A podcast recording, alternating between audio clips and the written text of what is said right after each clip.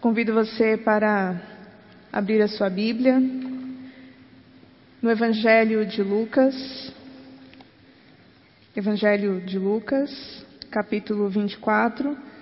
Leremos do versículo 44 até o versículo de número 53. Esta noite nós vamos falar um pouco sobre expectativas. Você gosta de viver, de criar expectativas? Você acha bom ter expectativas no seu dia a dia? Você acha positivo? Você acha negativo?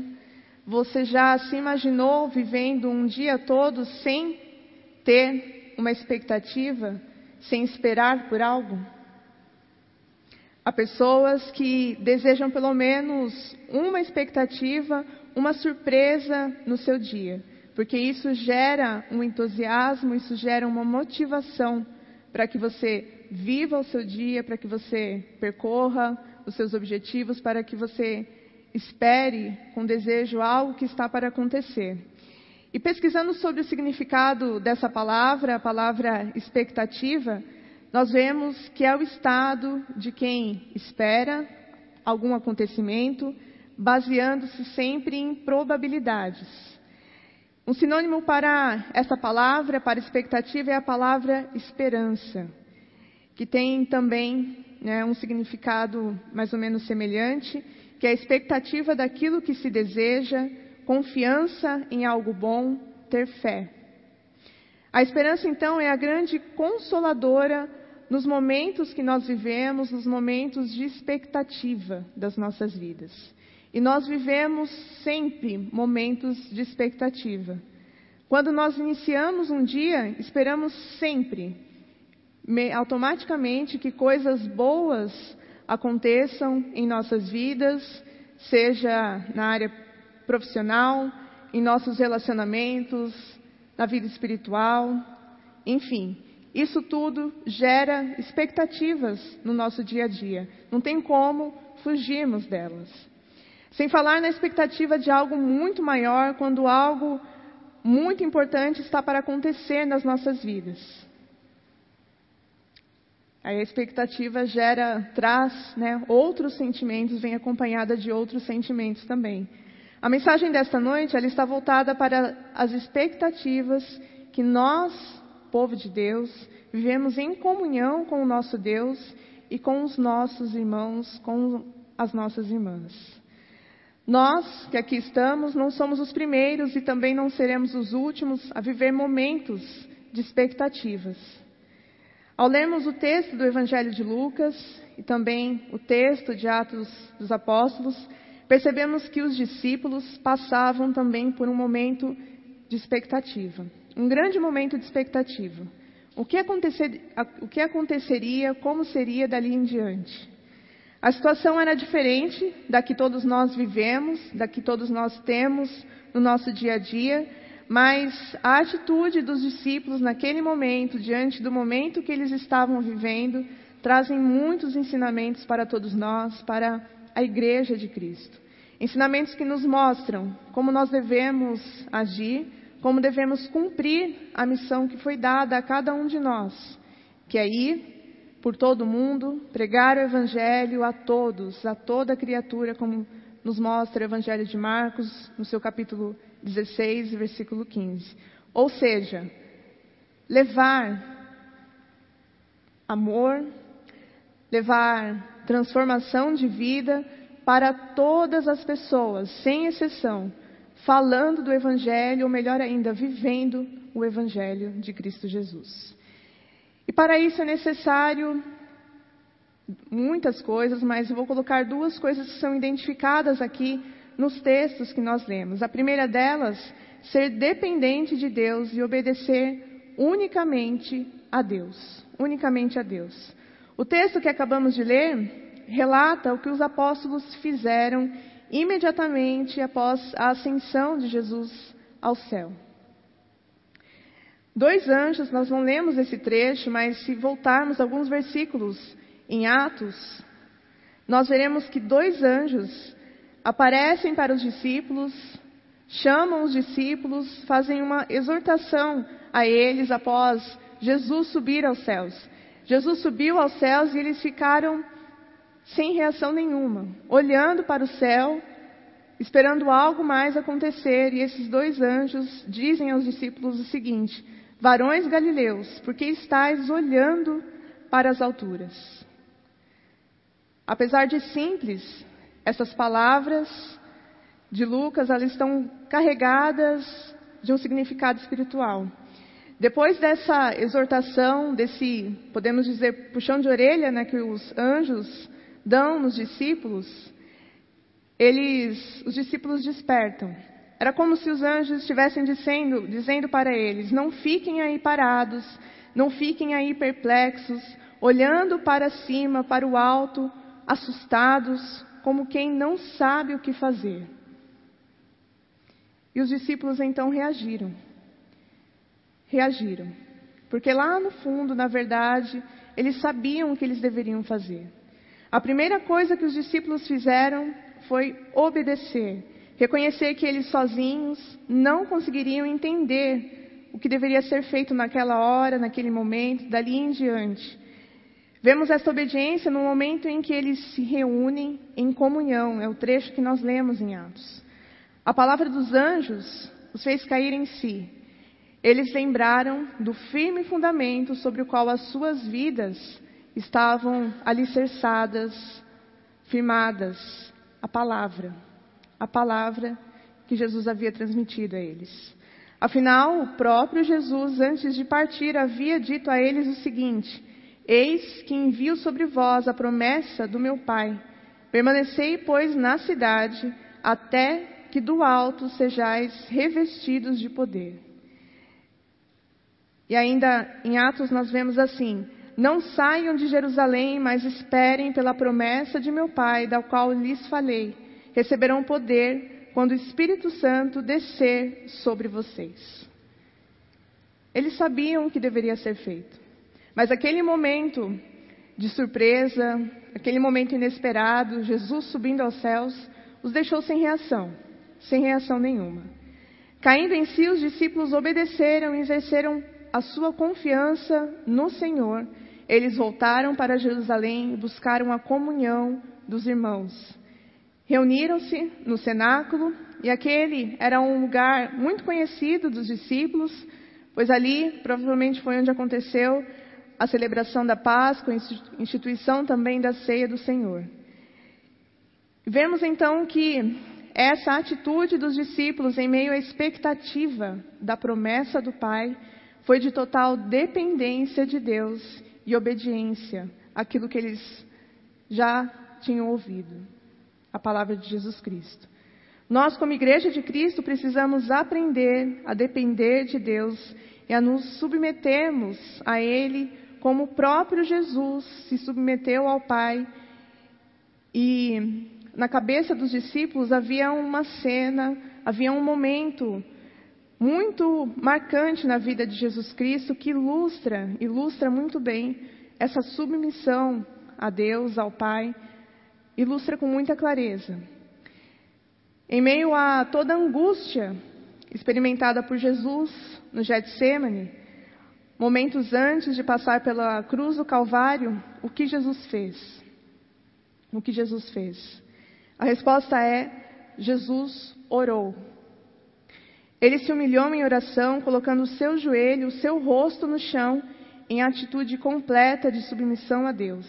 Ele mostrou a sua dependência ao Pai, como fez em toda a sua vida, em toda a sua vida. Jesus se dirigiu a Deus naquele momento em oração de uma maneira que nenhum judeu ousaria fazer. Ele clamou: Abba, Pai. Ou seja, ele se dirigiu a Deus, usando termos que uma criança usaria em relação ao seu pai. E é interessante notar que na transfiguração, o próprio Deus, o Pai, disse com relação a Jesus Cristo: Este é o meu filho amado. E ali no Getsemane, o filho diz: Abba, Pai. E agora, por causa da obra de Jesus, os discípulos sabiam que poderiam se dirigir a Deus da mesma forma. E não só os discípulos, nós. nós também podemos fazer, podemos dizer Pai Nosso, Pai Nosso, como o próprio Jesus nos ensinou. Então nós percebemos que o que importa realmente para a vida de um cristão é o quão obedientes somos a Deus.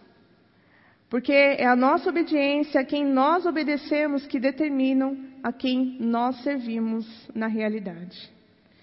Para compreendermos os planos de Deus para as nossas vidas, para a vida da igreja, nós precisamos chegar perto de Deus, termos intimidade com o nosso Pai, para que então possamos compreender as Suas palavras, para ouvir o que Ele realmente está, está nos dizendo. E para chegar perto de Deus é preciso oração, se colocar diante de Deus numa profunda relação de pai e filho, pai e filha. Sem essa relação íntima com Deus não é possível comunhão. É preciso uma entrega na base da confiança, um relacionamento alicerçado unicamente no amor. Nós não podemos servir a Deus à distância, não podemos conhecer o nosso Deus de verdade se estivermos distante dele. Só podemos servir aquele a quem obedecemos e a quem nos submetemos. E só faremos isso se estivermos próximos do nosso Deus, se conhecermos o nosso Deus. Os discípulos escolheram obedecer, eles poderiam ter voltado para qualquer outro lugar, mas eles obedeceram, permaneceram ali. O Evangelho de Lucas acrescenta que eles voltaram com um grande júbilo para Jerusalém e estavam continuamente no templo, bendizendo a Deus. A igreja, como corpo de Cristo, corpo bem ajustado, que está atenta e obedece às ordens, aos mandamentos, às palavras do Senhor, sempre tem grande júbilo, sempre tem alegria em sua vida e vive para bendizer a Deus e assim ela estará cumprindo a sua missão. Os planos de Deus para a vida da nossa igreja, eles somente serão conhecidos através da oração e da palavra. E para compreender o plano divino, nós precisamos orar. Orar em grupo, orar perseverantes e orar unânimes. E essa é a segunda parte. O que é ser perseverante e unânime em oração? A oração em grupo e perseverante é a chave para a igreja realizar o plano de Deus. Efésios, no seu capítulo 6, versículo 18, diz: Orem no Espírito em todas as ocasiões, com toda oração e súplica. 1 Timóteo, no capítulo 2, os versículos 1 ao 8, reforça: Antes de tudo, pois, exorto que se use a prática de súplicas, orações, intercessões, ações de graças em favor de todos os homens. O versículo começa dizendo: antes de tudo. Quando fazemos a oração do Pai Nosso, nós não oramos sozinhos. Como acabei de dizer, nós começamos a oração dizendo: Pai Nosso que está nos céus. Pai Nosso. Isso mostra que há irmãos, que há irmãs orando conosco. Pensando em tudo isso, nós podemos compreender, podemos dizer que unidade em oração somado à perseverança no propósito, vai resultar em cumprimento da missão que Deus nos dá. E é muito bonito, é maravilhoso quando em toda e qualquer situação a igreja ora junto, com um único objetivo. E é algo muito importante que nós devemos fazer a todo momento. Antes de tudo, como nos diz o versículo, em todas as ocasiões, nós devemos orar quando sabemos o que vamos fazer, quando não sabemos o que vamos fazer, quando estamos alegres, quando estamos tristes, quando temos planos, quando não sabemos por onde começar, orar a todo momento. No capítulo 4 de Atos, Pedro e João, se vocês, se os irmãos lerem depois, depois, verão que Pedro e João, sendo soltos, voltaram para juntos dos discípulos e, em meio a uma situação difícil, eles se juntaram e começaram a orar para que então Deus mostrasse o seu plano divino. Eles tinham passado por, um, por momentos difíceis, haviam sido machucados em todos os sentidos por aqueles que comandavam a cidade. Eles foram unânimes em suas palavras, oraram a própria palavra de Deus porque eles conheciam a palavra. Eles oraram e no final desta oração algo muito grandioso aconteceu ali naquele momento. A palavra diz que houve um tremor e de repente todos ficaram cheios do Espírito Santo. Vemos então que a igreja, que ora junto, que é unânime e perseverante, recebe de Deus a resposta. Deus revela a esta igreja seus planos, porque Ele é um Deus bondoso, Ele é um Deus maravilhoso, é soberano, e nos basta, como igreja, reconhecermos que nós somos dependentes de Deus, assim como os discípulos fizeram neste momento. Obedecemos aos ensinamentos deixados para a igreja e nos reunirmos em comunhão uns com os outros, orando sempre. Ser perseverante é ser constante. Colossenses, no capítulo 4, versículo 2 diz: Perseverai na oração, vigiando com ações de graças. Perseverar é cumprir o mandamento é orar constantemente crendo na palavra de Deus, orar sem cessar. Eles oraram crendo, todos os discípulos, as mulheres ali presentes, os irmãos de Jesus, como nós lemos, todos estavam juntos ali. Todos oraram unânimes porque precisavam e queriam ouvir a voz de Deus num momento de grande expectativa. Porque daquele momento em diante, todos eles caminhariam sem a presença física de Jesus Cristo. Jesus havia subido ao céu. As diferenças entre os presentes no cenáculo eram com certeza muitas, muitas mesmo. Se pegarmos, por exemplo, Pedro e João, nós já vemos, percebemos que entre eles havia uma pessoa impulsiva, havia uma pessoa de temperamento forte, por aí vai. Eram muitas pessoas, não eram somente os discípulos, havia mulheres de vários contextos, os irmãos de Jesus estavam ali também, como nós lemos nos versículos. Maria Madalena estava, Maria mãe de Jesus. Aqueles mesmos que duvidaram de Jesus, né, os seus irmãos, como mostra João no capítulo 7, versículo 5, naquele momento estavam crendo nele. Imaginem, teria sido impossível a convivência entre todos eles se não tivessem aprendido em amor a superar as diferenças e a perdoar os pecados. Juntos deveriam viver em acolhimento, compartilhando e encorajando uns aos outros, vivendo o padrão de oração que Jesus havia estabelecido na vida dos seus discípulos. Assim é na nossa igreja. Embora um só corpo, somos individualmente muitos membros, muitos membros. Mas devemos lembrar que, ainda que muitos membros, somos um só corpo. Por um lado, somos tratados individualmente pelo Pai e temos diversidade de dons, ministérios e serviços para edificar o reino de Deus. Mas, por outro lado, somos um só corpo em Cristo e precisamos estar unidos, vinculados uns aos outros, conjuntas e ligamentos de relacionamentos baseados em amor, tendo um só propósito, uma só missão a ser cumprida. A unidade do corpo é uma realidade espiritual na qual nós devemos amadurecer como igreja. Ela é fruto do nosso crescimento como discípulos parecidos com Cristo Jesus. Discípulos unidos, perseverantes e unânimes. Terminando, Vivemos momentos de expectativa todos os dias, como eu disse no início. Oportunidades, novas chances, aprendizados, desafios que são colocados em nossas vidas. Para que tudo isso aconteça conforme a vontade, conforme o coração de Deus, nós precisamos permanecer orando em momentos de alegria, de tristeza, orando a uma só voz, com fé, para que a santidade do nosso Deus seja revelada por meio do nosso viver, por meio do testemunho. Orando para seguirmos cumprindo o ID. Então, que nós, a Igreja de Cristo, possamos então continuar dependendo e obedecendo ao Senhor, desenvolvendo de modo muito prático todas essas atitudes que os discípulos nos ensinaram. Que Deus assim abençoe a todos nós, abençoe a sua igreja. Amém.